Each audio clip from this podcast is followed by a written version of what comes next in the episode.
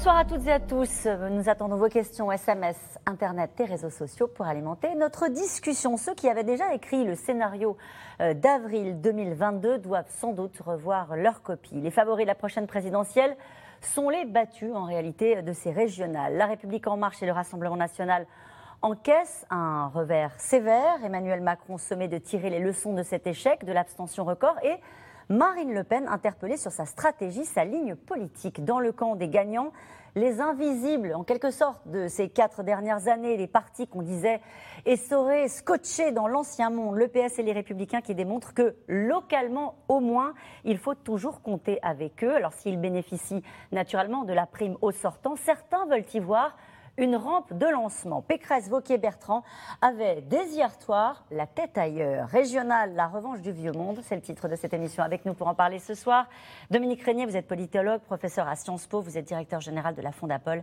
la Fondation pour l'innovation politique. Avec nous, Nathalie Moret, vous êtes journaliste politique pour le groupe de presse EBRA. On peut retrouver votre article La droite lancée vers 2022, on en reparlera hein, sur le site du groupe EBRA. Neila Latrousse, vous êtes journaliste politique euh, pour la radio France Info. Vous retrouve tous les matins dans le brief politique Enfin, Jérôme Fourquet, vous êtes directeur du département opinion de l'Institut de sondage IFOP. Et je rappelle l'archipel français publié aux éditions du Seuil. Bonsoir à tous les quatre. Bonsoir. Euh, merci de participer à ce C'est dans l'air en direct. Emmanuel Macron, qui était en déplacement dans les Hauts-de-France, a évoqué les leçons peut-être qu'il fallait tirer de ce scrutin. Je me tourne vers vous, Nathalie Moret. Il a dit Elle dit beaucoup de choses, cette abstention. On va tous en tirer des enseignements. Voilà peut-être une chose qu'il ne pourra pas enjamber l'abstention. Non, l'abstention, elle est massive. Hein. En fait, euh, ce sont les abstentionnistes qui ont gagné euh, euh, les élections régionales et départementales hier, parce que je vous rappelle qu'il y a quand même deux Français sur trois qui ne se sont pas rendus aux urnes. Mm. Habituellement, il y a un, sursaut de mobilisation entre les deux tours des régionales. Cette fois-ci, il existe, mais il est quasiment nul. Donc ça veut dire quelque chose. Ça veut dire quoi? Les raisons sont multiples, mais ça veut dire avant tout que euh, les Français, la raison la plus importante, ne se sont pas rendus aux urnes parce qu'ils n'ont pas vu la nécessité d'y aller. Mm. Euh, si vous voulez, les, TER, à partir de demain, ils, continuent à rouler, ils continueront à rouler, euh, quel que soit le président de région. les, comment dire, les aides du département et les aides sociales continueront à être versées, quels que soient les présidents des départements. Donc je pense qu'il y a aussi un problème de, de proximité. il y a des grandes régions qui sont de moins en moins euh, proches des gens. Hein. Dans le Grand Est, je vous rappelle que c'est la région qui a le moins voté. Or, le Grand Est, c'est une région qui a une identité trop dispersée pour que les gens s'y reconnaissent. Même chose au niveau des départementales. On ne vote plus pour un conseiller général mm. qui était très identifié, mais pour un binôme qui est complètement euh, loin des gens. Donc, euh, oui, il faudra en tirer la conséquence et sans doute que ça pourra passer par une réforme des institutions. on va voir ce que pourrait faire éventuellement Emmanuel Macron. Je, je débute cette émission avec ça, Dominique Régnier, parce qu'hier, il suffisait de regarder la soirée électorale pour voir que tout le monde était déjà passé à autre chose. On était déjà en train de commenter euh, euh, la course euh, Bertrand Vauquier et Pécresse. Et alors que j'imagine que pour le directeur général de la Fondation pour l'innovation politique que vous êtes, ça reste un des enseignements, un des sujets majeurs de ce scrutin. On aurait tort de tourner la page trop vite. Ah oui, c'est c'est tout à fait. Tout à fait cela. Moi, j'étais vraiment ébahi en fait parce que c'est même pas le premier dimanche avec une abstention massive. Euh, on a désormais connu ça au deuxième tour de la, des élections municipales. Le premier était particulier, le premier tour des, des régionales. Enfin, on voit bien qu'il se passe quelque chose de, sérieux dans le pays, de grave. Et ce qui me frappe, c'est que euh, c'était lors du premier tour euh, le moment où Marine Le Pen a admonesté ses, électeurs. Même la protestation ne passe plus par les urnes. Parce qu'on avait jusqu'ici quand même cette participation des très mécontents qui venaient pour voter pour un parti anti-système. On ne les voit même pas. C'est d'ailleurs probablement l'électorat le, plus abstentionniste finalement. C'est-à-dire que non seulement presque, enfin, une minorité de, nos compatriotes utilisent le vote pour choisir leurs représentants au niveau régional ou départemental, mais euh, ils sont très peu nombreux et on ne l'utilise plus non plus pour protester. C'est-à-dire que quand on proteste plus dans les urnes, on proteste où? On proteste euh, en dehors des urnes, par exemple, typiquement les Gilets jaunes. Moi, je pense que c'est la figure qui résume bien la situation dans laquelle nous sommes. Euh, on s'est déplacé en dehors du bureau de vote, c'est l'abstention. Euh, et quand on veut protester en dehors du bureau de vote, eh bien, on, se retrouve dans un mouvement comme les Gilets jaunes, qui est un mouvement qui ne présente pas de candidat, qui n'a pas de programme, pas de représentants, qui ne souhaitent pas euh, se situer dans l'arène politique. Et là, euh, bon, c'est quand même, d'une part, c'est un risque euh, dont on va faire l'expérience ensemble de dégradation des relations politiques, des relations sociales, et puis d'autre part, il y a fort à parier que ça ne, demeure pas, ça ne demeurera pas en l'état en 2022 et que ces, ces 30 millions d'électeurs qui se sont abstenus. Ils ne retourneront pas tous comme un seul homme voter pour la présidentielle. Ils vont aller voter euh, pour beaucoup. Ils étaient 12 millions et demi à s'abstenir au second tour de la présidentielle en 2017. Là, ils sont 30 millions. Admettons que 20 millions reviennent pour trouver à peu près les mêmes mm. niveaux. 20 millions, mais c'est colossal. Ils vont aller où? Probablement que c'est les euh, classes ouvrières, classes moyennes, classes populaires. Les plus nombreux parmi ces 20 millions. Ils vont pas venir pour dire je suis content de ce qui se passe. Donc on va avoir un reflux comme la marée euh, du vote est euh, Est-ce que Jérôme Fourquet, au final, au lendemain de ces élections, on n'est pas un peu perdu? Perdu sur la lecture de notre classe politique, la lecture de la vie politique. On a ce soir, euh, avec un peu de provoque, décidé d'intituler cette émission La revanche du vieux monde. On aurait pu mettre un point d'interrogation parce qu'en fait, est-ce qu'on peut tirer des enseignements clairs qui nous permettent de nous projeter dans l'avenir après un scrutin comme celui-ci? C'est très compliqué, hein, puisqu'encore une fois, les deux tiers d'abstention faussent tous les, tous les repères et tous les calculs. On ne peut pas faire des projections comme on dit dans notre jargon, sur ce que ça donnera à la présidentielle, puisque Dominique euh, Régnier disait, voilà, si ne serait-ce que, avec 36 guillemets, 20 millions de gens rentrent dans le jeu, tous les modèles et tous les schémas qu'on pourrait établir sur ce qu'on a vu euh, dimanche dernier ne, sont plus, ne sont plus d'actualité. Moi, ce qui m'a beaucoup frappé, c'est le fait que l'abstention reste quasi identique d'un dimanche à l'autre, alors que sur ce plateau et sur bien d'autres, et que les pouvoirs publics ont appelé les Français à se mobiliser. Bah, ils sont cohérents avec eux-mêmes, en fait. Ils ont été cohérents, ils ont voulu faire passer ce, message. Alors attention de ne pas parler à leur place.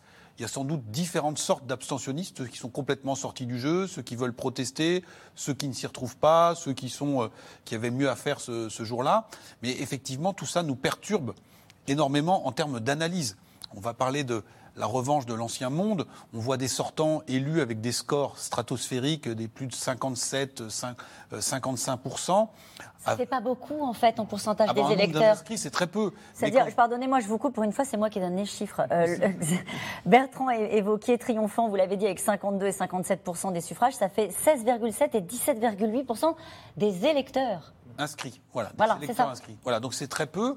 Euh, autre euh, élément euh, très très troublant, on pourrait présenter deux cartes avec la couleur des régions en 2015 et en 2021.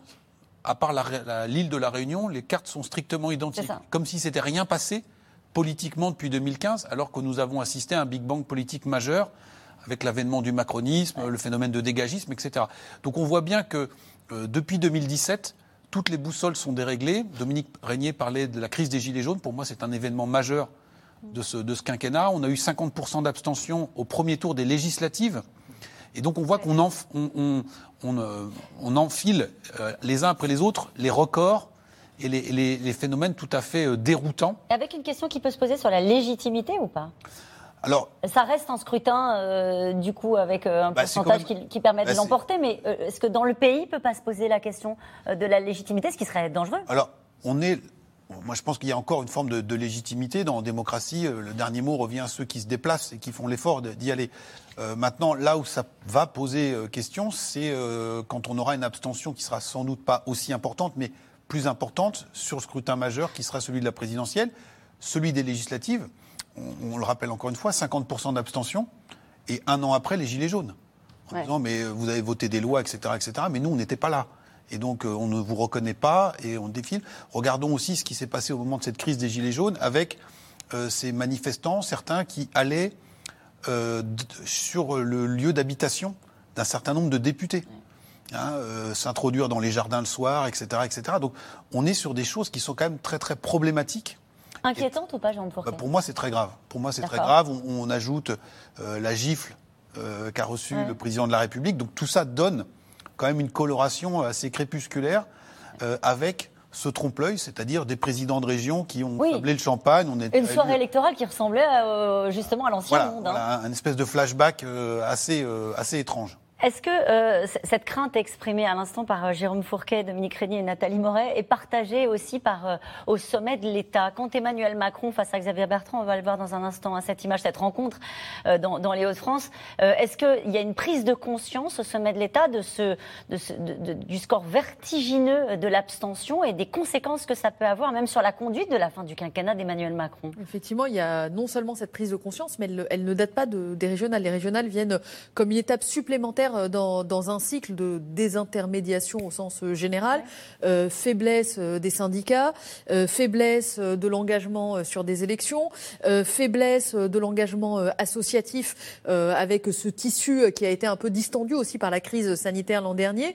Et quand on discute avec l'entourage d'Emmanuel Macron, avec ses ministres, etc., ils vous disent on a essayé de faire des choses par la Convention citoyenne pour le climat, par exemple. On a essayé d'inventer de nouvelles formes de démocratie, du tirage au sort des conventions effectivement citoyenne euh, pour euh, la vaccination.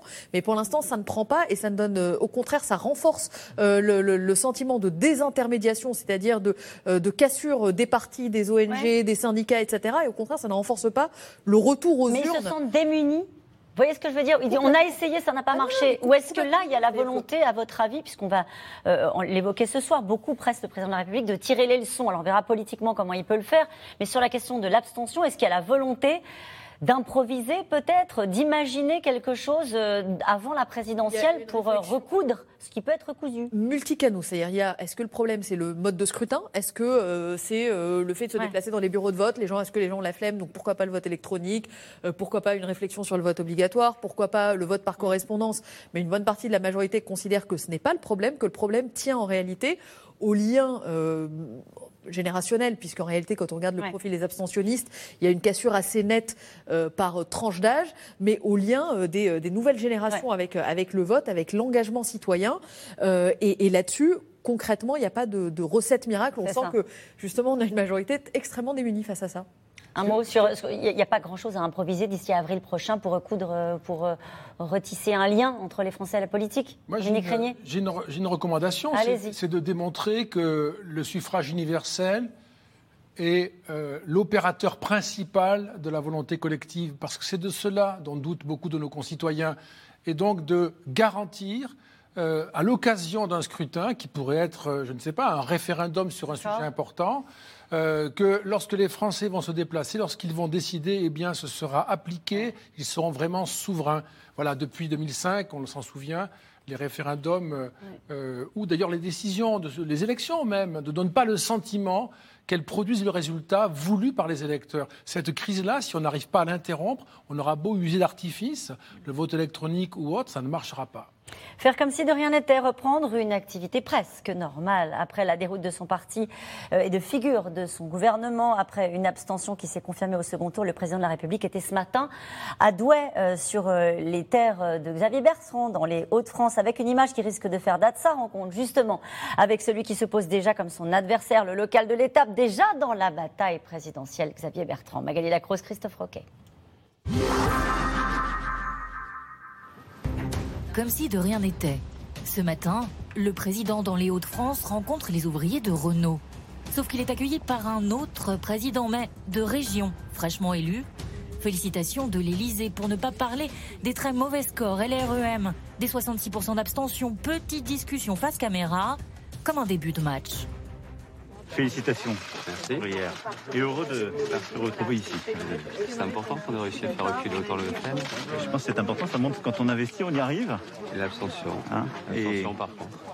Exactement. Elle dit beaucoup de choses. C'est son moment, Xavier Bertrand. Après sa victoire dans les Hauts-de-France et beaucoup de remerciements. Du fond du cœur, je veux vous dire merci. Merci.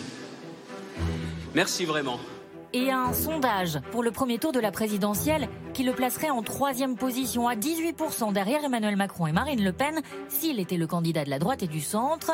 Il y pense depuis longtemps et il le dit, c'est parti. Je vous ai dit la vérité. J'ai été clair, sans rien vous cacher de mes intentions. Ce résultat me donne la force d'aller à la rencontre de tous les Français. Xavier Bertrand demande à ses amis Laurent Vauquier et Valérie Pécresse de former une belle équipe pour 2022, c'est-à-dire la sienne, Sauf que eux aussi ont gagné hier, eux aussi veulent en être. On va aller prendre un petit verre dehors. Allez, venez. Hier soir, les sortants s'en sortent bien. À droite, sept présidents de région réélus. La gauche, elle aussi confirme son ancrage.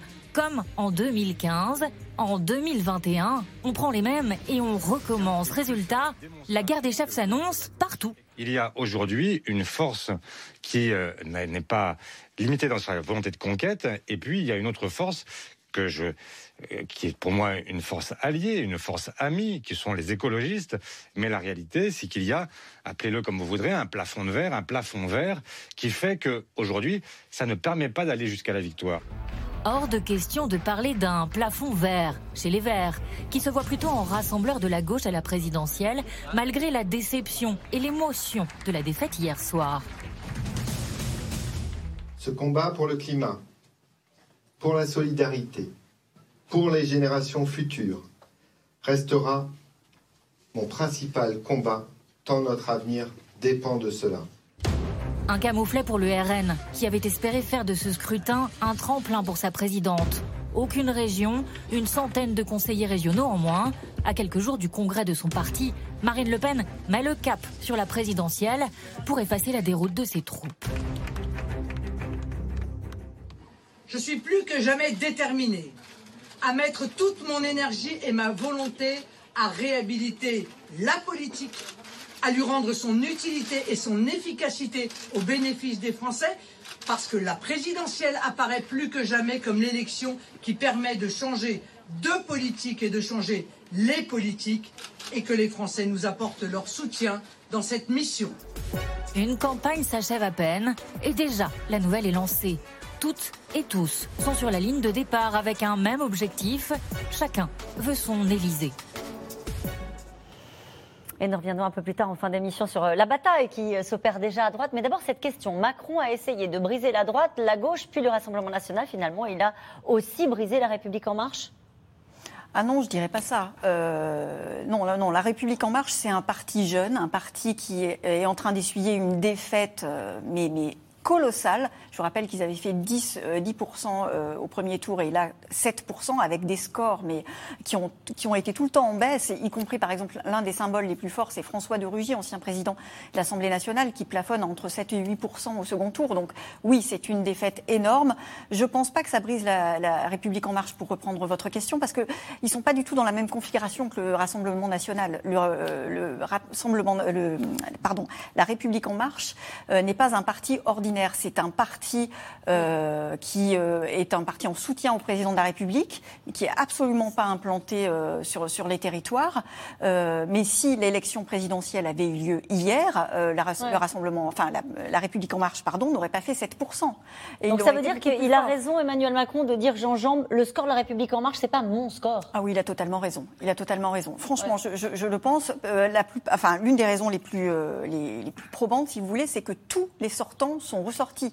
Et je suis convaincue que s'il y avait eu un sortant, euh, oui, oui, et s'il y avait eu un sortant modem, il aurait sans doute été réélu. Le message de, euh, d'hier, des élections, des urnes d'hier, c'est pas euh, on est contre Macron. Ça ne veut pas dire qu'on le soutient, mais ça ne veut pas dire qu'on le déteste. À mon avis, les, deux, la, régionale et les régionales et la présidentielle sont deux élections complètement différentes, et c'est ça que ça veut dire. Dominique Régnier, c'est une erreur de considérer que c'est l'échec d'Emmanuel Macron. Euh, c'est un revers pour lui, parce que ces, élections régionales et départementales n'ont pas été l'occasion. Euh, j'imagine qu'il avait euh, espéré quelques, quelques, succès électoraux. Alors je ne sais pas bien de, quelle ampleur et de quelle nature, parce que, encore une fois, n'ayant pas de sortant, étant au mm. pouvoir, il cumule les deux raisons pour lesquelles c'était de toute façon un passage très difficile, voire impossible. Et je n'ai pas bien compris pourquoi on avait l'air de croire dans la Macronie que quelque chose pouvait se passer qui aurait ressemblé à une victoire.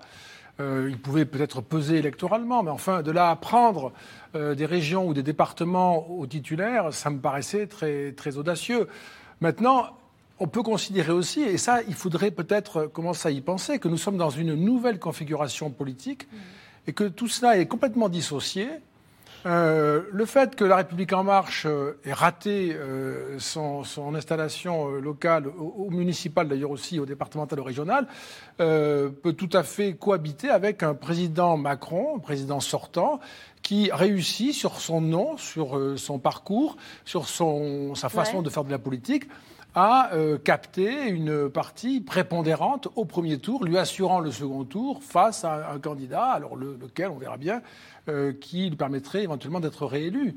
Donc c'est une, c'est bien possible. Moi, je n'exclurais pas ça du tout. Et à l'inverse, Ce serait nouveau, ça Ah Ce oui. serait un enseignement de cette vie politique avec euh, euh, des- voilà, un nouveau monde Oui. qui, qui, qui décorrèle totalement un scrutin local d'un scrutin euh, un présidentiel. président élu sans aucun parti avec lui, euh, ça c'était déjà in- inédit, mais un président réélu qui n'a pas réussi à avoir un parti qui prospère sous son mandat, ce serait encore plus nouveau. Mais moi, je n'exclus pas que ce soit ça la tonalité hein, de, de, de- Jérôme Fourquet, vous êtes d'accord avec ça? Oui, alors si on remonte juste un ou deux ans en arrière, encore une fois, les Gilets jaunes, euh, fin d'année 2018, début 2019, élection européenne, La République En Marche arrive en deuxième position avec 23% des voix. Un an après, les municipales, pas d'implantation locale, échec total de La République En Marche. Maintenant, les régionales.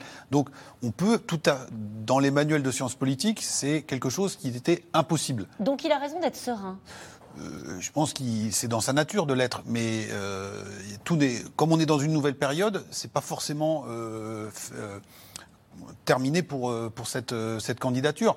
Maintenant, il aurait quand même été utile d'avoir un parti un tant soit peu implanté pour essayer de, notamment dans un contexte abstentionniste, bénéficier d'un certain nombre de soutiens. On a bien vu comment il s'était tourné vers les élus locaux quand euh, il a fallu euh, essayer de juguler la, la crise des Ouais. Gilets jaunes. Donc il, il- il aurait besoin de cela. Mais euh, il considère sans doute que voilà, euh, une nouvelle partie va s'engager sur des règles totalement différentes et qu'il garde et qu'il conserve toutes, toutes ses chances. On a entendu hier sur le plateau de, de, de- de France 2 Najat Vallaud-Belkacem dire le dégagisme a été dégagé.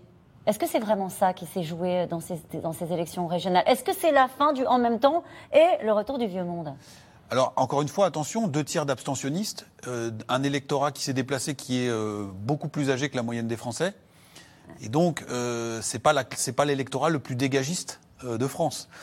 Donc, ceux qui sont allés ont voté pour. Le statu quo. le statu quo, hein, si, si on veut caricaturer un petit peu, c'est euh, euh, un public qui lit la presse régionale, qui lit les magazines des régions et des départements, donc qui connaît euh, son personnel politique local, etc. Et ça, c'est un corps électoral, entre guillemets, très politisé, et, euh, assez euh, mobilisé, mais qui ne présume en rien de ce qu'est la température du pays dans le reste du corps électoral. Donc, Jérôme Fourquet, vous avez regardé comme nous les soirées électorales. On avait l'impression d'être revenu dans le monde d'avant. On avait les socialistes, on a entendu Olivier Faure dans le reportage, reportage expliquer que c'était devenu dé- désormais quasiment une force de conquête, le Parti socialiste. On- ça aurait vous fait rire il y a quelques semaines. Euh, idem pour euh, le Parti euh, Les Républicains. Est-ce qu'ils ont tort de voir ces résultats à travers cette focale de ce résultat et de cette carte qui reste totalement en bleu et en rose? Alors, je pense qu'il faut distinguer les deux situations et que la droite se situe quand même en- dans une meilleure posture que, que la gauche, hein, qui demeure très divisée. On l'a vu en Ile-de-France. Et euh, la droite va de- avoir un problème de riches. Ouais, euh, on à gérer. va en parler. Le, le- le trop plein de candidats euh, potentiels à gérer. Mais euh, quand Xavier Bertrand dit dans les échos ce matin, désormais la présidentielle, c'est une histoire qui va s'écrire à trois, trois personnes, donc, dont, dont lui, mais je pense que c'est quelque chose qu'on n'aurait pas pu dire il y a quelques semaines ou quelques mois. Donc il y a quand même des raisons de se satisfaire pour la droite, mais encore une fois, comme disait Dominique Régnier, on est dans une période si paradoxale et si, euh, si spéciale que euh, bien malin qui peut dire quel sera le climat dans Ouais. lequel se, se déroulera la, la prochaine euh, présidentielle. Pour ce qui est de la gauche, quand Olivier Faure dit bon ben voilà, le Parti socialiste est le pivot autour duquel va se recomposer la gauche, bon, on est un peu dans la pensée magique, hein, puisqu'on voit qu'il y a des tensions qui sont très fortes dans les quelques régions où la gauche n'avait pas de sortant. Ce sont les écologistes qui, au premier tour, Ouais. sont, sont sortis devant le Parti socialiste. Donc on voit bien qu'il y a des, des, des affrontements en, gestation qui vont, euh, qui vont éclore dans les. Neila Latrousse, on est à l'aune d'une nouvelle donne au lendemain de ce scrutin. Est-ce qu'à votre avis, euh, en tout cas de ce que vous avez vu euh, hier soir dans euh, les états-majors, parce que vous étiez auprès des, supporters de, Valérie Pécresse, il y avait comme, comme un air de victoire possible, ce qui était encore une fois pas le cas il y a quelques semaines. J'imagine qu'à gauche, c'était pareil. Eux veulent croire qu'on a basculé du en même temps et, du dégagisme à on revient avec les vieux clivages. Oui, enfin, on est dans de, la, dans de la géologie la plus pure. Il y avait des plaques tectoniques qui bougeaient et hier, on considérait dans chacun des QG qu'en fait, ces plaques avaient arrêté de bouger, que ça y est, on était sur un paysage qui s'était euh, figé avec euh, une bonne vieille gauche euh, à l'ancienne, une bonne vieille droite à l'ancienne et une parenthèse qui se ferme. Hier, au QG de Valérie Pécresse, on disait maintenant, c'est une nouvelle page qui s'ouvre, c'est une nouvelle histoire qui s'écrit. Donc, c'est au-delà de la perception, c'était verbalisé comme tel, avec pour la droite, je crois qu'effectivement, la, gauche, quand on parle de la gauche, en réalité, on devrait dire les gauches. Euh, alors qu'à droite, on parle en réalité des républicains. On n'est pas parti sur un, affrontement majeur entre les centristes de l'UDI et les républicains. Donc les républicains, la droite, euh, considèrent qu'il y a un espace qui s'est euh, de nouveau dégagé, qu'il y a eu un, réflexe des électeurs qui sont, me disait-on, rentrés à la maison. Et en réalité, ces, ces, électeurs de droite, c'est ce qui permet soit un candidat des républicains soit Emmanuel Macron, d'être au second tour. Ces électeurs, ils restent chez Emmanuel Macron, il est au second tour, ils reviennent à la maison. Ce que les présidents de région ont cru percevoir hier, c'est un candidat des Républicains qui peut se qualifier au second tour. Le retour du vieux monde, Dominique Régnier? Bah, en, fait, ce qui est euh, tout à fait curieux, si vous regardez dans les régions que la gauche a conservées, la droite, qui est dans l'opposition, euh, ne brille pas, et inversement, si on regarde dans les régions que la droite a conservé, la gauche dans l'opposition parce qu'elle est divisée ou parce qu'elle a des niveaux trop faibles ne brille pas. En fait, moi je trouve que le clivage, c'est les sortants de droite et de gauche, tous réélus, versus les aspirants de droite ou de gauche, tous battus en quelque sorte, euh, et que c'est une, c'est une indication qui nous amène, en particulier sur les départementales, à, comprendre que la droite s'en tire très bien euh, par rapport à la gauche, s'en tire mieux que la gauche, euh, que la gauche, euh, en particulier le PS, n'est pas défait, parce que comme on l'avait vu au municipal d'ailleurs, pour, pour, la gauche, il garde des positions qui, les, qui assurent au fond une résistance par les temps troubles que, que nous traversons. Mais par contre, à chaque fois, il faudrait le redire, Jérôme Fourquet le rappelait à l'instant, mais à chaque fois, on, se, on, se, dit, mais attention, vous avez en réalité très peu d'électeurs qui sont revenus vers vous. il s'agissait d'élections locales. On a dit déjà beaucoup de choses à ce sujet il faudra être capable de les faire revenir pour la présidentielle et de les faire revenir sur votre candidat, votre programme. Parce qu'il y a la question du candidat, il y a aussi la question du, programme. Ça a l'air d'aller de soi de dire que c'est la prime au sortant.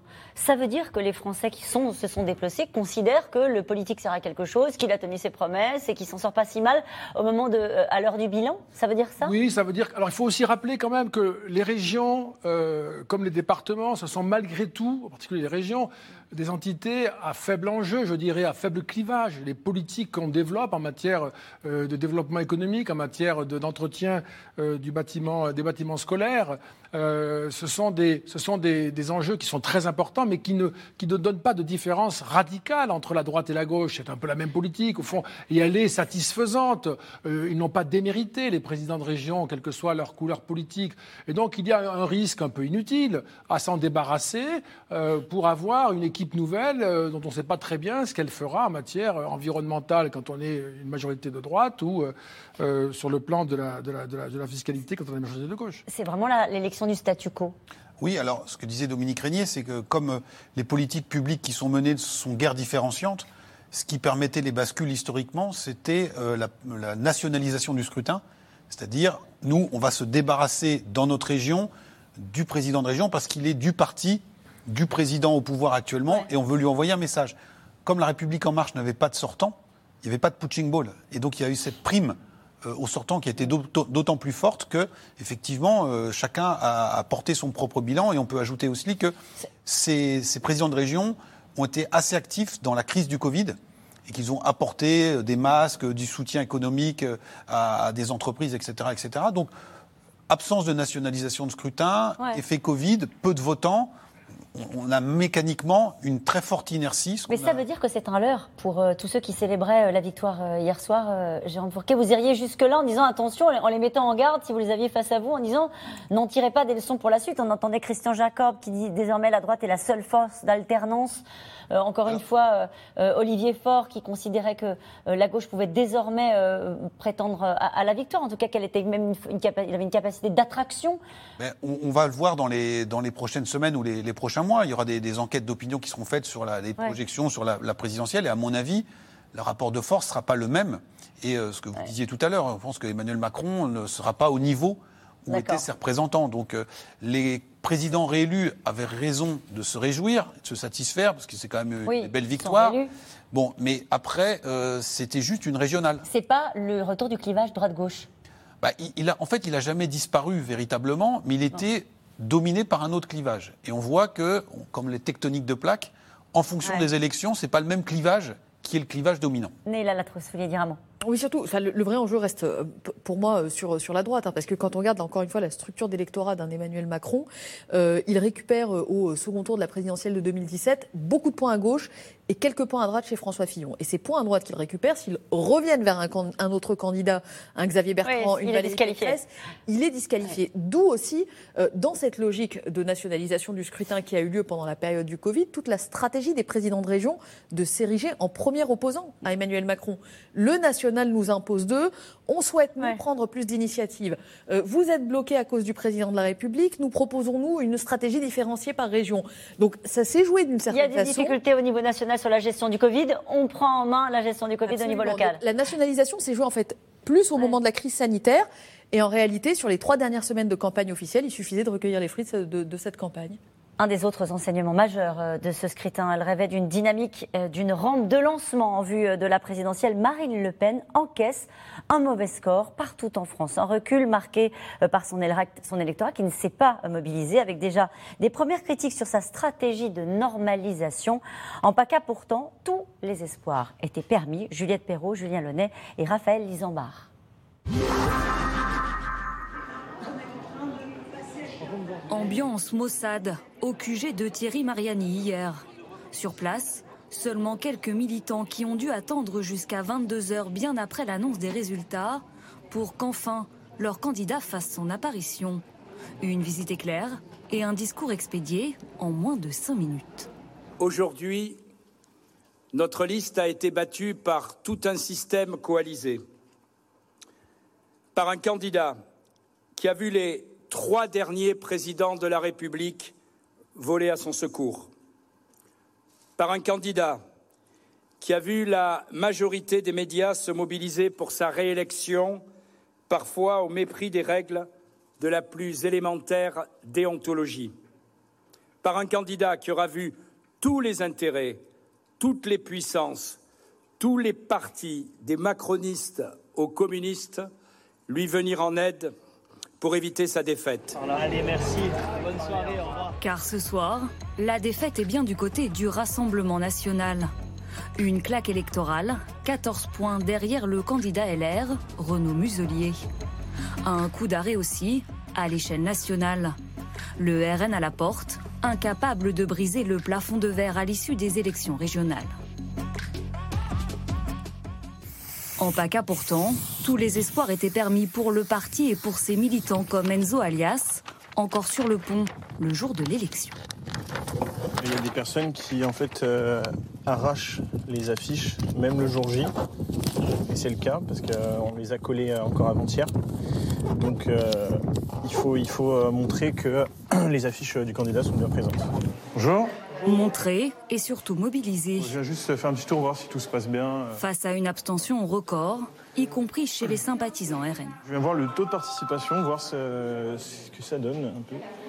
Ouais. Un peu en dessous aussi. Donc il y a moins de mobilisation au deuxième tour. À chaque fois qu'on est euh, en duel, euh, voilà, qu'il y a tout le monde qui, euh, qui le front des sortants qui fait barrage pour conserver ses mandats. Et je pense que ça dégoûte pas mal de Français. Donc euh, nous, on est là aussi pour leur donner de l'espoir, leur dire qu'on est toujours candidat, qu'on est toujours près de, à, à leur- côté pour faire bouger les choses. Avec, en ligne de mire pour tous les militants, l'élection présidentielle de 2022. Qu'importe le résultat des régionales et son taux d'abstention, Tous ici croient dur comme fer en la stratégie adoptée par Marine Le Pen. Je ne crois pas du tout euh, aux analyses qui disent que euh, la normalisation euh, veut dire banalisation. Je crois que ce n'est pas du tout le cas. Et je crois au contraire que c'est plutôt la, preuve que qu'on est prêt aujourd'hui à accueillir déjà des cadres et des candidats qui viennent d'ailleurs. On a prouvé bah, ici en PACA avec Thierry Mariani, qui évidemment vient d'une autre famille politique à la base. Euh, donc euh, je, je, je, pense que cette stratégie a été la bonne, parce qu'elle a permis aussi, de, comme le dit Marine Le Pen, de nous montrer tel que nous sommes et pas tel qu'on a essayé de faire croire euh, que, que, nous, que, nous, étions pendant des années et des années. Mais du côté des personnalités politiques d'extrême droite, le ton est plus critique. Je crois qu'on a trop privilégié la communication médiatique hum. et qu'on a désincarné complètement la relation du politique au, à l'électeur. L'électeur, il a besoin maintenant qu'on aille le voir, qu'on le rencontre. Marine Le Pen n'arrive pas pour l'instant, en tout cas le Rassemblement national n'arrive pas pour l'instant à, à, commenter, à tranquilliser mmh. les gens à tranquilliser. Et c'est le pari qu'elle doit remplir. Pour l'instant, elle n'a pas gagné. Elle l'a même perdu au vu de ce qui s'est passé euh, hier. Des prises de position qui surviennent quelques jours seulement avant le 17e congrès du RN ce week-end. Marine Le Pen y sera officiellement investie comme candidate pour la prochaine élection présidentielle. Et cette question qui nous est posée ce soir par Sophie dans les Pyrénées-Orientales. Marine Le Pen ne s'est-elle pas trop dédiabolisée aux yeux de ses électeurs? Dominique Régnier. C'est la question qui va lui être posée dans les jours qui viennent. Oui, c'est une explication, ça. D'autant plus que comme euh, il n'y avait pas de candidat de droite, il y avait un mm. espace pour elle qu'elle a naturellement cherché à occuper. Donc elle a parlé un langage euh, différent. Euh, on s'en souvient sur, sur l'euro, sur la dette. Euh, et finalement, elle, ressemblait à une candidate de droite euh, un peu populaire et autoritaire, mais guère plus. Il est possible que certains électeurs ne, l'aient pas vu.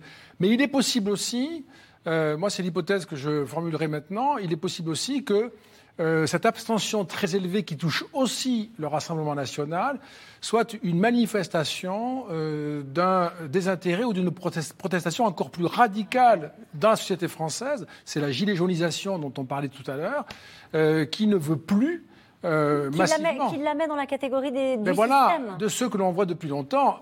En plus, c'est un nom associé à la présidentielle, il faut le rappeler, 1974. Donc euh, c'est vraiment une éternité. Euh, et il y a quelque chose ou bien de très décevant, de lassant ou d'exaspérant de voir que finalement la vie politique reste captée par euh, quelques politiques qui sont toujours les mêmes, c'est la formule qu'on entend souvent, elle n'y ferait plus exception, et ce serait aussi une conséquence de la dédiabolisation. Ça sous-entendrait, Dominique Régnier, que c'est grave pour le Rassemblement national. On voyait nos confrères du Parisien titrer coup d'arrêt. ça peut marquer une vraie bascule pour le Rassemblement national qui, dans toutes les projections hein, euh, euh, de, d'IFOP comme de tous vos confrères, euh, apparaît comme en capacité d'être au second tour et même parfois de, talonner le candidat Macron si on reste dans cette idée du duel. Là, ce que vous nous expliquez, c'est si vraiment ce qui est en train de se produire, ça peut, peut dégringoler. Oui, mais en même temps, si c'est une abstention de protestation, elle va rester très vive, un peu comme les braises. Et moi, je ferai l'hypothèse que ce qui nous sépare de la présidentielle, à la fois sur le plan de la gestion difficile de la pandémie, qui n'a pas dit son dernier mot, si je puis dire, et qui peut provoquer chez nous encore beaucoup de tumultes et de déceptions ou d'agacements. Et puis du côté de la reprise, qui à cause de la pandémie, euh, la reprise ne reprend pas, si je puis dire, ça peut remettre dans le jeu beaucoup d'électeurs qui viennent dire leur mécontentement. Moi, je dirais, au fond, le RN n'est pas par terre et ça reste l'électorat qui cherche par son vote à faire perturber, à perturber le système, à le, planter en fait, comme, l'on dit. Euh, et là, ils auront peut-être l'occasion de le faire en 2022. C'est à eux d'en juger, mais ce sera peut-être le cas. Nathalie Moret, il va y avoir des interrogations, je le disais, sur sa stratégie. On l'imagine mal faire machine arrière il, y a, deux sortes d'interrogations au sein même euh, du, Rassemblement national. Il y a sur sa stratégie de, dédiabolisation. Voilà. Est-ce qu'aujourd'hui, euh, euh, voter pour quelqu'un qui est comme Marine Le Pen dans le système alors qu'elle se positionne hors système, est-ce que ça fonctionne? Et puis, il y a la stratégie d'ouverture. Stratégie d'ouverture à, à l'extrême gauche avec Andrea Cotarac en Auvergne-Rhône-Alpes et, la stratégie vers les LR, bah, est-ce que ça marche finalement? À partir du moment où on, prend des gens dans les autres partis, on devient un parti comme les autres. Je pense que ce qui s'est passé hier, euh, contrairement peut-être à vous, euh, Dominique, je pense que c'est vraiment très grave parce qu'elle a perdu une centaine de conseillers régionaux, mais elle a aussi perdu la moitié de ses cantons. C'est autant de militants en moins qui vont lui manquer dans sa campagne présidentielle. Elle a fait campagne depuis des mois en disant qu'elle avait besoin d'une ou deux régions pour lancer sa dynamique présidentielle. Elle n'en a pas. Euh, elle devait, à un moment, on disait même qu'elle en aurait quatre Ouais, régions. Euh, là, non seulement elle ne les a pas, mais en plus, ses scores sont divisés la plupart du temps par deux. Donc, dans la mesure où euh, une élection, c'est une dynamique, euh, la sienne n'est effectivement pas du tout en sa faveur. L'autre, à mon avis, euh, raison pour laquelle elle doit s'inquiéter, c'est que la plupart de, de- de ces électeurs qui viennent des classes moyennes, voire des classes populaires, sont des gens qui se sont éloignés du vote. Et quand on s'éloigne du vote durablement, c'est de plus en plus difficile de revenir. Il ne reviendrait pas pour la présidentielle, c'est ça que Si, vous en sous-entendez partie, mais pas tous. Et, Ouais. or, elle a vraiment besoin de, de- de faire le plein des voix. Ce qui est amu- amusant et frappant, c'est que hier, aucune force politique n'a gagné une région. C'est vrai. Aucune. Aucune. Ceux qui n'en avaient pas n'en ont pas, et ceux qui en Ouais. avaient ont exactement le même nombre. On est resté exactement Donc, sur euh, 7 c'est- régions pour la droite et 5 historique. régions pour, euh, pour la gauche. Alors, Jérôme Fourquet. il faut peut-être tempérer un peu les choses. Au premier tour, le Rassemblement national fait 19% des voix. Au deuxième tour, 20% au niveau national. Donc c'est une contre-performance par rapport à ce qui était attendu. C'est une contre-performance par rapport à 2015, où ils étaient à 28%, mais on était quelques semaines après les attentats du Bataclan. Et donc on a un espèce d'e- d'effet de contraste. C'était difficile de réitérer cette, performance. Cela étant dit, donc ce socle est, est toujours là, à 19-20%. Il y a beaucoup de partis qui aimeraient les faire. hein. Une contre-performance à 20%, c'est pas si mal. Mais effectivement, cette dynamique est un peu cassée. Et ce qui pourrait euh, peut-être guetter euh, le Rassemblement national, c'est un peu que euh, le doute s'installe dans la tête de ces électeurs Le disant- doute sur quoi? Sur la capacité de gagner. Ça fait longtemps qu'ils l'ont le doute sur la capacité de gagner quand même. Oui, mais vous voyez, par exemple, au municipal, Louis Alliot a remporté la ville de, de Perpignan, il y Ouais. a eu quelques victoires, etc. Toutes les enquêtes. L'étape d'après, c'était les régionales. C'était prendre une région. C'était prendre une région, en disant voilà, ce coup-ci, on y est. C'était exactement ce qui s'est passé entre 2002 et 2007, quand euh, Jean-Marie Le Pen, un peu à la surprise générale, s'était euh, invité au deuxième tour de la présidentielle. Donc son électorat était ravi, mais il avait vite déchanté parce qu'il avait été écrasé à plat de couture. hein. Jacques Chirac avait fait 82% des voix. Et là, le doute s'est installé dans la tête des électeurs frontistes en disant même si notre candidat arrive au deuxième tour de la présidentielle, il y a un tir de barrage qui est tellement puissant qu'on ne Ouais. passera pas. Et c'est là-dessus que Nicolas Sarkozy avait joué, en disant de manière un peu subliminale à cet électorat, mais troquer un peu de la radicalité conceptuelle et programmatique contre une mise en application, parce que moi, si vous votez gagner. pour moi, je peux gagner. Et donc là, c'est peut-être ce qui peut euh, être euh, retenté. Euh, et c'est par exemple, à mon avis, la stratégie de quelqu'un comme Laurent Vauquier, qui est sur un discours qui rappelle beaucoup le Sarkozy de 2007 et qui s'adresse à cet électorat en disant votez pour Marine Le Pen ou les candidats du Rassemblement national, c'est en fait faire Ouais. le choix de l'impasse. C'est un cul-de-sac et vous ne vous en sortirez jamais. Euh, donc vous avez parlé de euh, Auvergne-Rhône-Alpes, mais si on prend par exemple euh, la région des Hauts-de-France, Sébastien Chenu euh, fait Oui. 25% au deuxième tour, 26%, il fait un point de plus qu'au premier tour, donc il est stoppé net. Marine Le Pen, alors en personne, était montée à plus de 40% au deuxième tour. Donc il y a quand même une décrue qui est, qui est très très forte. Ces Avec- cantons, les fameux, Ouais. dans le Pas-de-Calais notamment, dans le bassin minier, il y avait une conquête et on s'était dit, en 2015, le Rassemblement national est en train de mailler le territoire, ils sont en train de se faire des bastions. Ça a tenu, pour la moitié de ces cantons, juste l'espace d'une mandature. Et donc on voit bien que tout est à reconstruire. On voit le désarroi de quelqu'un comme euh, Monsieur Ménard, hein, qui n'est pas toujours euh, très amène vis-à-vis de Non. Marine Le Pen, mais qui avait dit un moment, quand on parlait de la candidature d'Éric Zemmour, sur le marché, il n'y a pas photo, c'est Marine Le Pen, il n'y en a pas d'autre. Là, aujourd'hui, de nouveau, le doute est en train peut-être de, de se diffuser, de se propager. Le doute, ça veut dire, Naïla Latrousse, qu'elle pourrait euh, infléchir sa, sa stratégie. Elle était, Marine Le Pen, depuis le début, de manière totalement assumée, sur une stratégie de second tour. C'est-à-dire de dire maintenant, justement, je me bats pour qu'il n'y ait plus de plafond de verre et pour que je puisse euh, l'emporter au second tour, euh, d'une part. Et d'autre part, elle on, on avait euh, cru comprendre que le, le- le Front républicain s'était terminé. On s'est rendu compte bah, que pour les deux, c'était, les choses étaient un peu plus compliquées que ça. Bah, sur le Front républicain, d'abord, il y a, enfin, il y a une, une certaine habileté de com. euh, mine de rien, euh, somme toute, du Rassemblement national de présenter euh, la défaite comme étant la coalition d'un système contre les listes du Rassemblement national. En réalité, ça ne s'est passé qu'en Provence-Alpes-Côte d'Azur. Ailleurs, les listes de Rassemblement national perdent dans des triangulaires, dans des quadrangulaires. On nous annonçait le centre Val-de-Loire potentiellement remporté par la liste euh, d'un, euh, jeune homme, son conseiller sport, Alexandre Nicolic. Il finit euh, deuxième, troisième, allez troisième la dernière fois que j'ai regardé il y a deux heures dans, dans, les chiffres. Donc il ne progresse pas dans une configuration qui est censée être favorable au Rassemblement national, la quadrangulaire, une dispersion des voix. Donc le vrai problème est là, et ces équipes disaient même avant le premier tour, si on ne remporte pas de région sur des fronts républicains, on s'en sortira. Si c'est sur des triangulaires ou des quadrangulaires, c'est un peu plus compliqué. Et c'est pour ça que depuis hier, vous n'entendez parler que de la Provence-Alpes-Côte d'Azur euh, au sein euh, du RN. Ensuite, sur sa stratégie, elle a le même problème d'une certaine façon euh, qu'Emmanuel Macron. La question, c'est est-ce que le Rassemblement national est ou non un parti politique hmm. Actuellement, on voit que quand la marque Le Pen est engagée dans une élection, dans les régionales de 2015 ou en présidentielle, ça fonctionne. Relativement, elle ne mm. gagne pas, mais ça fonctionne. Quand c'est la marque Rassemblement national, ça ne marche pas. Et autant un parti politique, ça ne vous fait pas gagner en lui seul une présidentielle, mais ça peut vous faire perdre une présidentielle si effectivement vous n'avez pas les militants si vous êtes un parti extrêmement endetté, ce qui est le cas du Rassemblement national, si vous avez dû engager euh, un plan de départ euh, au, sein, au sein de vos équipes, ce qui a été le cas, et que vous êtes obligé par ailleurs de faire élire un certain nombre de vos permanents pour essayer de leur avoir un salaire. Un certain nombre de permanents qui étaient sur les listes n'ont pas été élus hier. Donc la question, c'est quel engagement derrière Il va y avoir un coup de pression, Neila Latrousse, sur euh, Marine Le Pen. Alors on sait qu'elle est seule mettre à bord, naturellement. elle est vraiment, son, son parti, c'est elle. Et pour la prochaine présidentielle, vous l'avez rappelé, c'est une marque. Euh, néanmoins, est-ce qu'il y a un débat Est-ce qu'il peut y avoir un débat euh, au sein euh, du Rassemblement national pour infléchir un peu la stratégie qui ne fait pas l'unanimité? J'imagine, d'autant plus avec ces résultats. Il peut y avoir, mais euh, l'infléchissement de ligne entre 2017 euh, et aujourd'hui s'est fait euh, dans la douleur, le recul sur l'euro, le recul sur le Frexit. Je vois mal quel nouveau recul elle pourrait apporter. Il y a, toujours ce, symbole de la retraite à 60 ans. Une partie de ces équipes juge qu'il ne faut plus parler des 60 ans, qu'il ne faut parler que des 40 annuités. Elle considère que renoncer aux 60 ans, c'est perdre l'électorat populaire.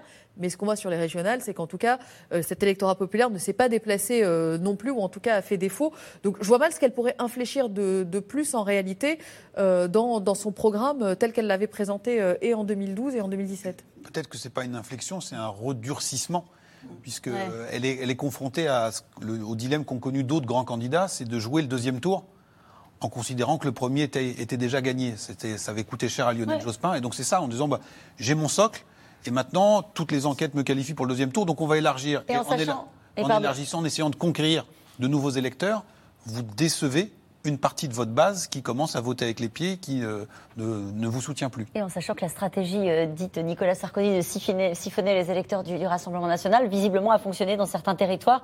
On parlait euh, tout à l'heure du, score de, Laurent Vauquier, qui a fait vraiment reculer le Rassemblement national, entre autres. On peut parler aussi de Xavier Bertrand. Oui, alors Laurent Vauquier en Auvergne-Rhône-Alpes, son concurrent du Rassemblement national, finit avec un score deux fois plus faible en, 2021 que euh, son prédécesseur en 2015.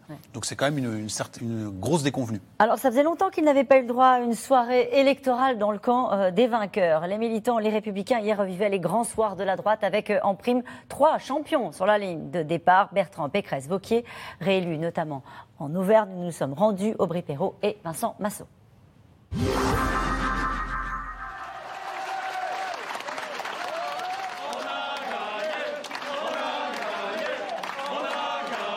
Ses militants jubilent, et lui aussi.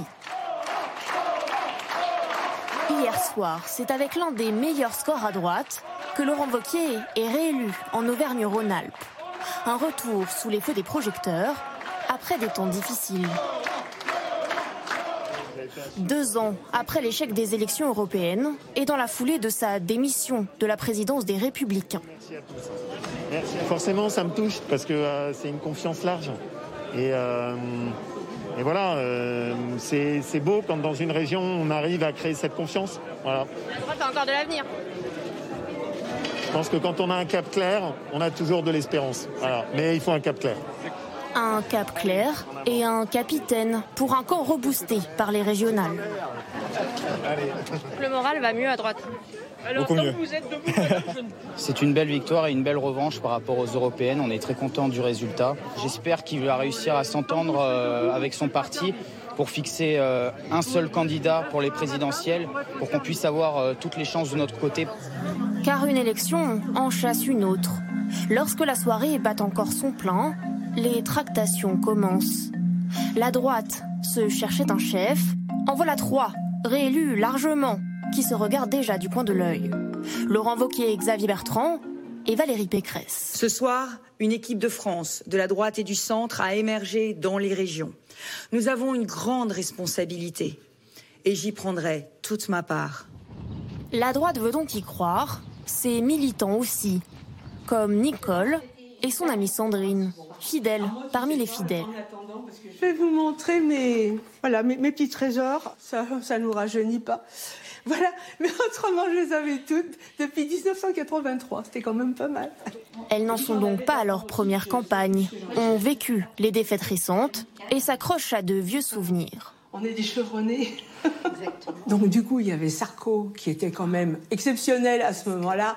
On, on a, on a été subjugués, il faut bien dire les choses comme elles étaient. Et aujourd'hui, avec, euh, avec Laurent Wauquiez, on, on a le sentiment On de revivre la On fait chose. pareil. Ça vous redonne espoir Oui, ça, oui, ça ne m'emmerde pas. L'espoir de reconquérir le pouvoir, La santé de Laurent. Allez.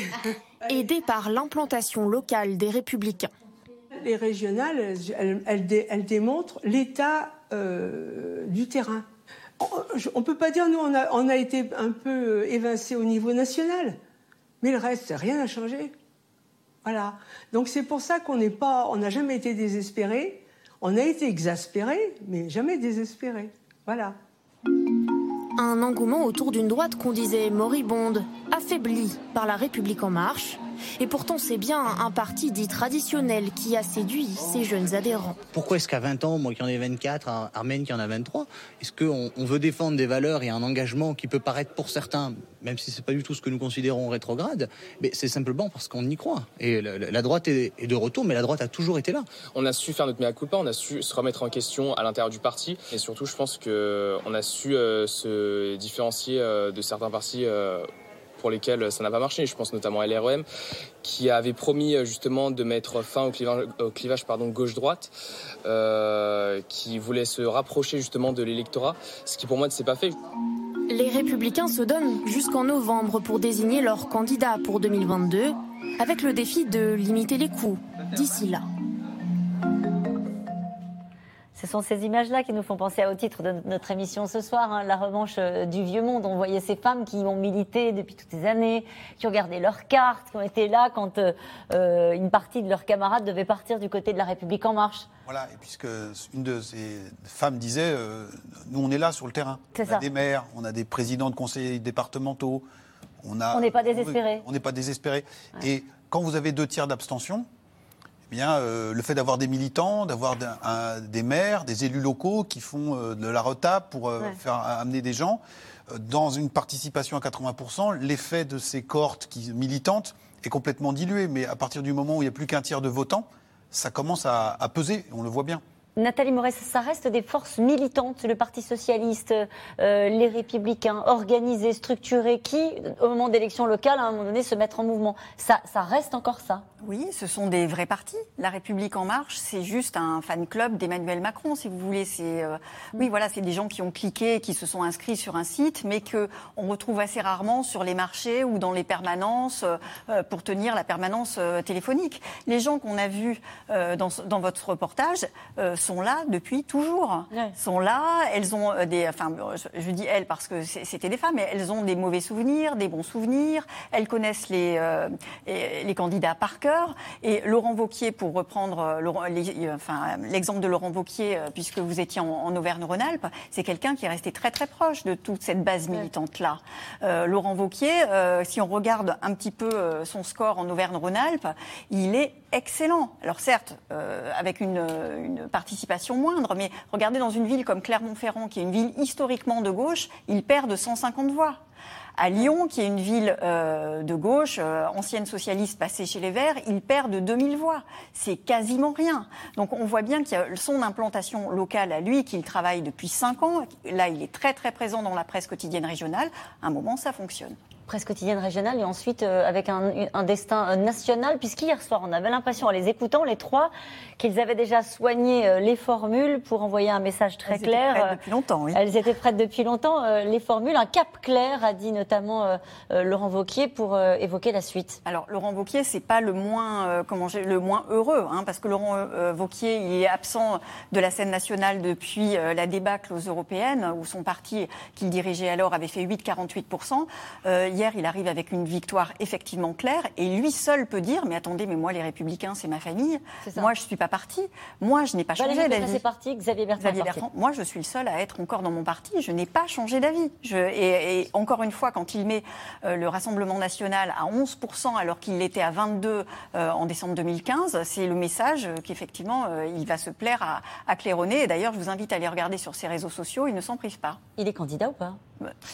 Je crois qu'il se. Enfin, euh, virtuellement, oui. Après, euh, il ne faut pas se leurrer. Son, son image, elle est quand même sérieusement abîmée euh, au niveau national. Tout dépendra, si vous voulez, de, de la méthode de départage pour euh, choisir le, dé- le candidat de la droite. Si le choix est fait d'une primaire relativement resserrée sur les sympathisants proches et, et les élus locaux de la Répu- de- du Parti républicain, il a ses chances. Cette question, Xavier Bertrand est-il le mieux placé pour attirer des voix de droite et de gauche? Peut-être vous, Jean Fourquet, Non, sur à cette droite, là, donc, là, un sondage qu'on a, on a réalisé hier, aujourd'hui, c'est celui qui a le meilleur score auprès des sympathisants de droite. hein. 85% des sympathisants LR considèrent qu'il fera un bon candidat. On est à 76 pour Valérie Pécresse, donc l'écart n'est pas, euh, Pas colossal. Mais quelqu'un comme euh, Laurent Wauquiez, c'est 60% seulement. Donc il est très bien élu dans sa région, mais il y a toujours ce handicap d'image, y compris dans sa propre famille politique. Maintenant, euh, Xavier Bertrand, lui, a pris la, le, le- le parti de- du fait accompli. C'est-à-dire que c'est le premier qui s'est euh, annoncé candidat à la présidentielle. Euh, C'est le primaire- premier à parler hier soir aussi. Premier à hein. parler hier soir. Primaire de départage. Depuis le début, il a dit Moi, je ne suis pas aux Républicains, donc je ne me plierai pas à cette primaire. Et donc, il veut essayer de mettre ses camarades devant le fait accompli. Il a dit ce matin dans les échos Nous avons une formidable équipe de France Oui. avec euh, Laurent et, et Valérie, sous-entendu, je serai le capitaine. Ça marche, ça, Dominique Régnier, ça marche si les sondages de, de Jérôme Avec- Fourquet, à un moment donné, passent de 18 à 22, quoi. Voilà, et avec un autre élément, c'est euh, la volonté de Xavier Bertrand de montrer que lui peut battre Marine Le Pen, mais aussi Emmanuel Macron. Et de dire, aujourd'hui, voilà, il y a un vote utile pour tous ceux qui ne veulent pas du duel et qui ne veulent plus d'Emmanuel Macron. Et donc, il s'adresse peut-être aussi à une frange de l'électorat de gauche qui serait en déshérence. cette question. Voilà, c'était pour répondre à la question, en disant voilà, si vous n'avez pas de candidat euh, potable dans votre famille politique, moi, je peux être celui qui va vous débarrasser des deux personnages que vous détestez les plus, Emmanuel Macron et, euh, et Marine Le Pen. Dominique Régnier. D'abord, d'ailleurs, c'est c'est la- c'est l'erreur conjointe d'Emmanuel Macron et de Marine Le Pen que d'avoir surinvesti les Hauts-de-France, euh, qui donne euh, aujourd'hui, en effet, à Xavier Bertrand euh, le sentiment d'être celui qui a fait une sorte de strike et qui est donc capable de battre les finalistes de 2017. C'est- Ça lui donne une certaine force, Ouais. ça, je pense, parce qu'ils sont venus sur son terrain avec force ministre ou bien déplacements euh, spectaculaires. Alors, oui, tout ça va jouer, les sondages vont jouer un rôle important, évidemment, surtout dans un pays où les partis n'arrivent pas à réguler, ne sont plus organisés, euh, ont dans leur statut des primaires qu'ils ne veulent surtout pas euh, utiliser, donc ça devient très compliqué. Les sondages joueront un rôle important, euh, mais dans une France qui s'est en tout cas, je le crois, droitisée en termes de valeurs, d'inquiétude, de préoccupations, et euh, qui est une France qui laisse une place assez, euh, assez importante euh, au Rassemblement national et à Marine Le Pen, et à un candidat, une candidate de droite, qui sur ces sujets-là aura une force de conviction. Euh, tout en ayant la capacité de répondre, j'espère que ceci n'est pas trop emberlificoté, mais ça me paraît important, tout en ayant la capacité de répondre à une attente des électeurs de droite, celui-ci parle comme nous, on voudrait qu'il parle, Ouais. est-il capable d'être aimé au point de gagner? Et donc, on a d'un côté, je dirais, une espèce de faiblesse chez Xavier Bertrand qui n'apparaît pas comme euh, un homme de droite euh, très marqué. Euh, il est un peu un en même temps de droite, si je puis dire. Il le montre dans sa région. Euh, autant euh, Laurent Wauquiez, qui est beaucoup plus clair là-dessus, crée une sorte de, euh, de rejet qui peut laisser penser à droite qu'il n'y arrivera pas, lui non plus. Et vous oubliez Valérie Pécresse. Valérie Pécresse, hier, en tout cas, ses supporters étaient déjà partis vers d'autres combats. Oh bah, ils étaient très clairement dans l'idée euh, de mettre 80% euh, de son programme régional en application euh, dès le 20 juillet, première session du Conseil régional. Bon, bah, si 80% est fait au 20 juillet, ça laisse beaucoup, beaucoup de temps ensuite pour se consacrer à des enjeux non régionaux.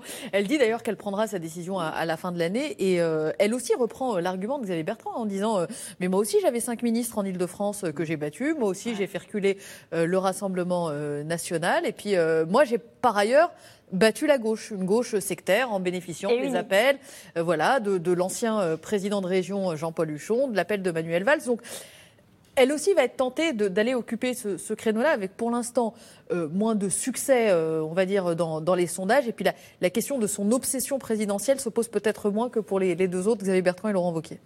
elle, a plus parlé de sa région que ses deux camarades hier, hein, qui parlaient déjà du national. Peut-être qu'elle prend le temps Peut-être qu'elle prend le temps. Allez, nous revenons maintenant à vos questions. Ne devrait-il pas y avoir un seuil minimal de votants pour valider une élection? Dominique Régnier. Bah, ça existe, euh, par exemple, au départemental au premier tour. Vous ne pouvez pas gagner si vous ne faites pas 25% des inscrits, mais il faut bien aussi qu'à un moment donné, quelqu'un soit élu.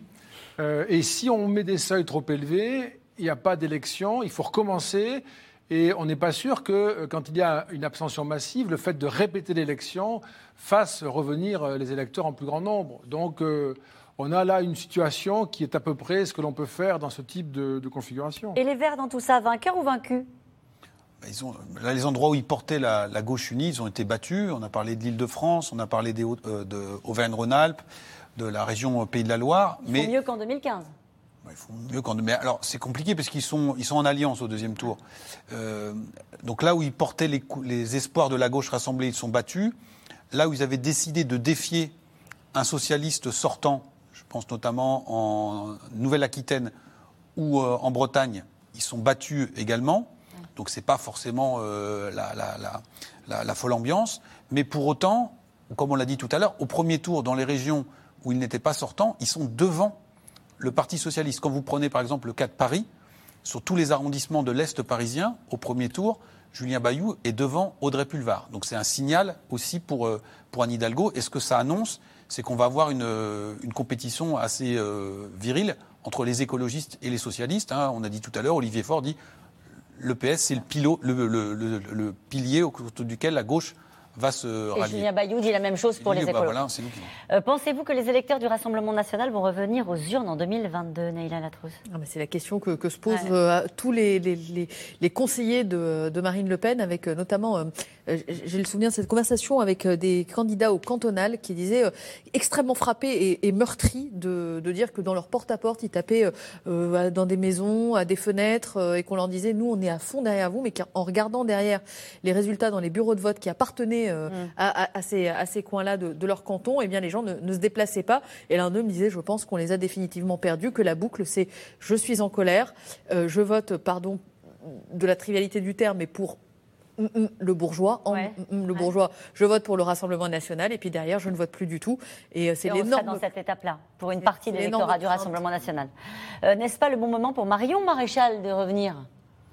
Alors, elle prépare son retour. Si, vous la suivez sur les réseaux sociaux, vous voyez qu'elle est extrêmement euh, active et elle prépare un, terreau euh, clairement. Je ne suis pas sûre que son choix soit de revenir pour 2022, mais clairement, c'est quelqu'un qui est en conquête pour l'avenir.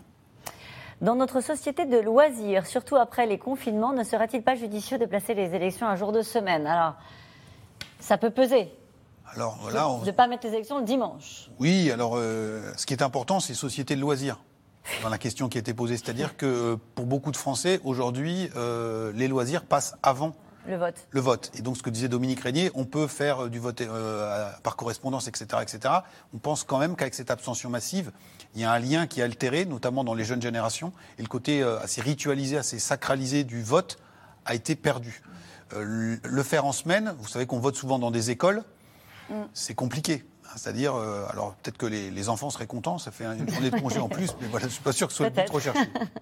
En tout cas, ça pose la question du calendrier des élections présidentielles qui fait aussi l'objet d'une polémique puisque c'est pendant les vacances scolaires, ce qui favorise pas forcément euh, une participation. Peut-être qu'elles seront euh, validées. Je crois que la décision C'était sera... aussi le cas il y a, en 2017. hein. en 2017, il y avait aussi des zones euh, qui étaient en vacances. Mais ce qui est intéressant, c'est que ça a quand même été annoncé dans l'entre-deux tours des Oui. régionales, comme pour signifier que c'était pas important ces régionales et que la grande bataille euh, C'est était qui, à qui venir. s'ouvre dès, ce- dès Voilà. Donc aujourd'hui. là, on euh, était vraiment dans la capacité, la volonté d'enjamber. Dès, euh, et la France insoumise dans tout ça, quel bilan tire Jean-Luc Mélenchon? Bah, il- il- la France Insoumise n'était pas engagée au, au premier titre hein, sur, euh, sur ces élections. Il y avait euh, une alliance qui s'est faite dans les Hauts-de-France euh, dans, le- dans le cadre de la liste unie.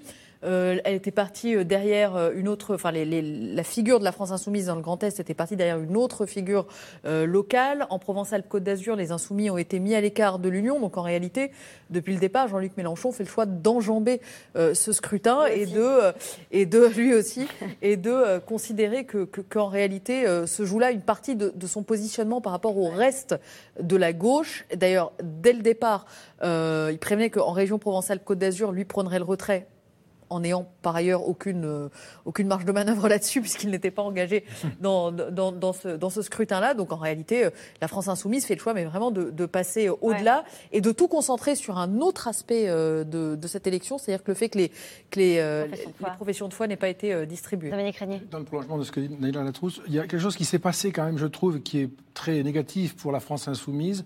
C'est que c'est devenu maintenant une organisation dont on pense, dont certains pensent, euh, qu'elle est euh, grosso modo dans la même position que le RN, mais à gauche. Et au fond, ça commence à empoisonner les relations au sein du PS. Euh, ça complique les schémas de coalition.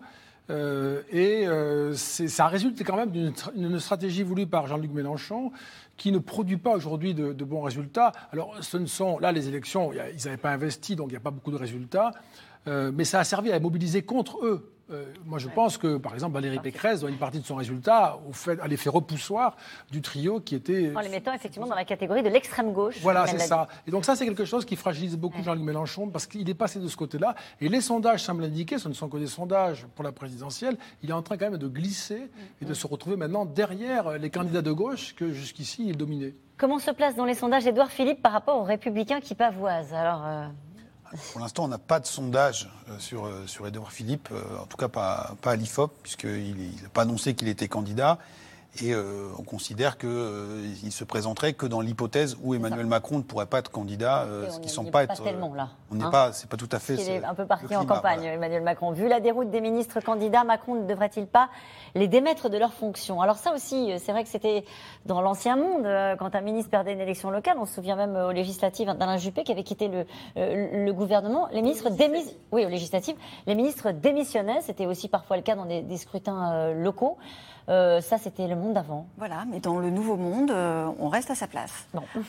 Quel Non, que on reste soit à- le non, des- non, mais des- c'est- des c'est- élections. C'est un vrai souci parce qu'effectivement, aujourd'hui, une personnalité comme Éric Dupont-Moretti, qui est quand même une personnalité forte de ce gouvernement, est quand même affaiblie euh, parce qu'il n'a même pas été euh, euh, enfin, Qualifié. qualifié pour le second tour. C'est c'est un vrai problème. une des causes de la perte de confiance chez les électeurs de l'utilité du vote, puisque ceux qui ne sont pas élus ne sont pas affectés dans leur statut.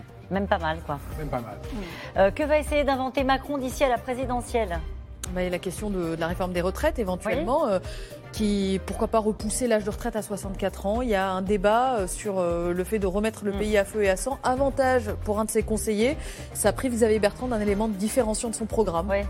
Euh, Une dernière question rapidement. Quel candidat pour la gauche pour 2022 Quel nom émerge de ces régionales réussi Demain de maître? Bah, pas- Carole Delga Éventuellement, on voit bien, en tout cas, Anne Hidalgo, avec sa candidate Audrey Pulvar, euh, elle a plutôt re- reculé d'une case avec ce, ce, ce scrutin. Merci à vous tous. C'est la fin de cette émission euh, qui sera rediffusée ce soir à 22h40. Je vous rappelle que vous pouvez retrouver C'est dans l'air quand vous voulez, en podcast ou en replay sur France.tv. Tout de suite, c'est à vous. À demain.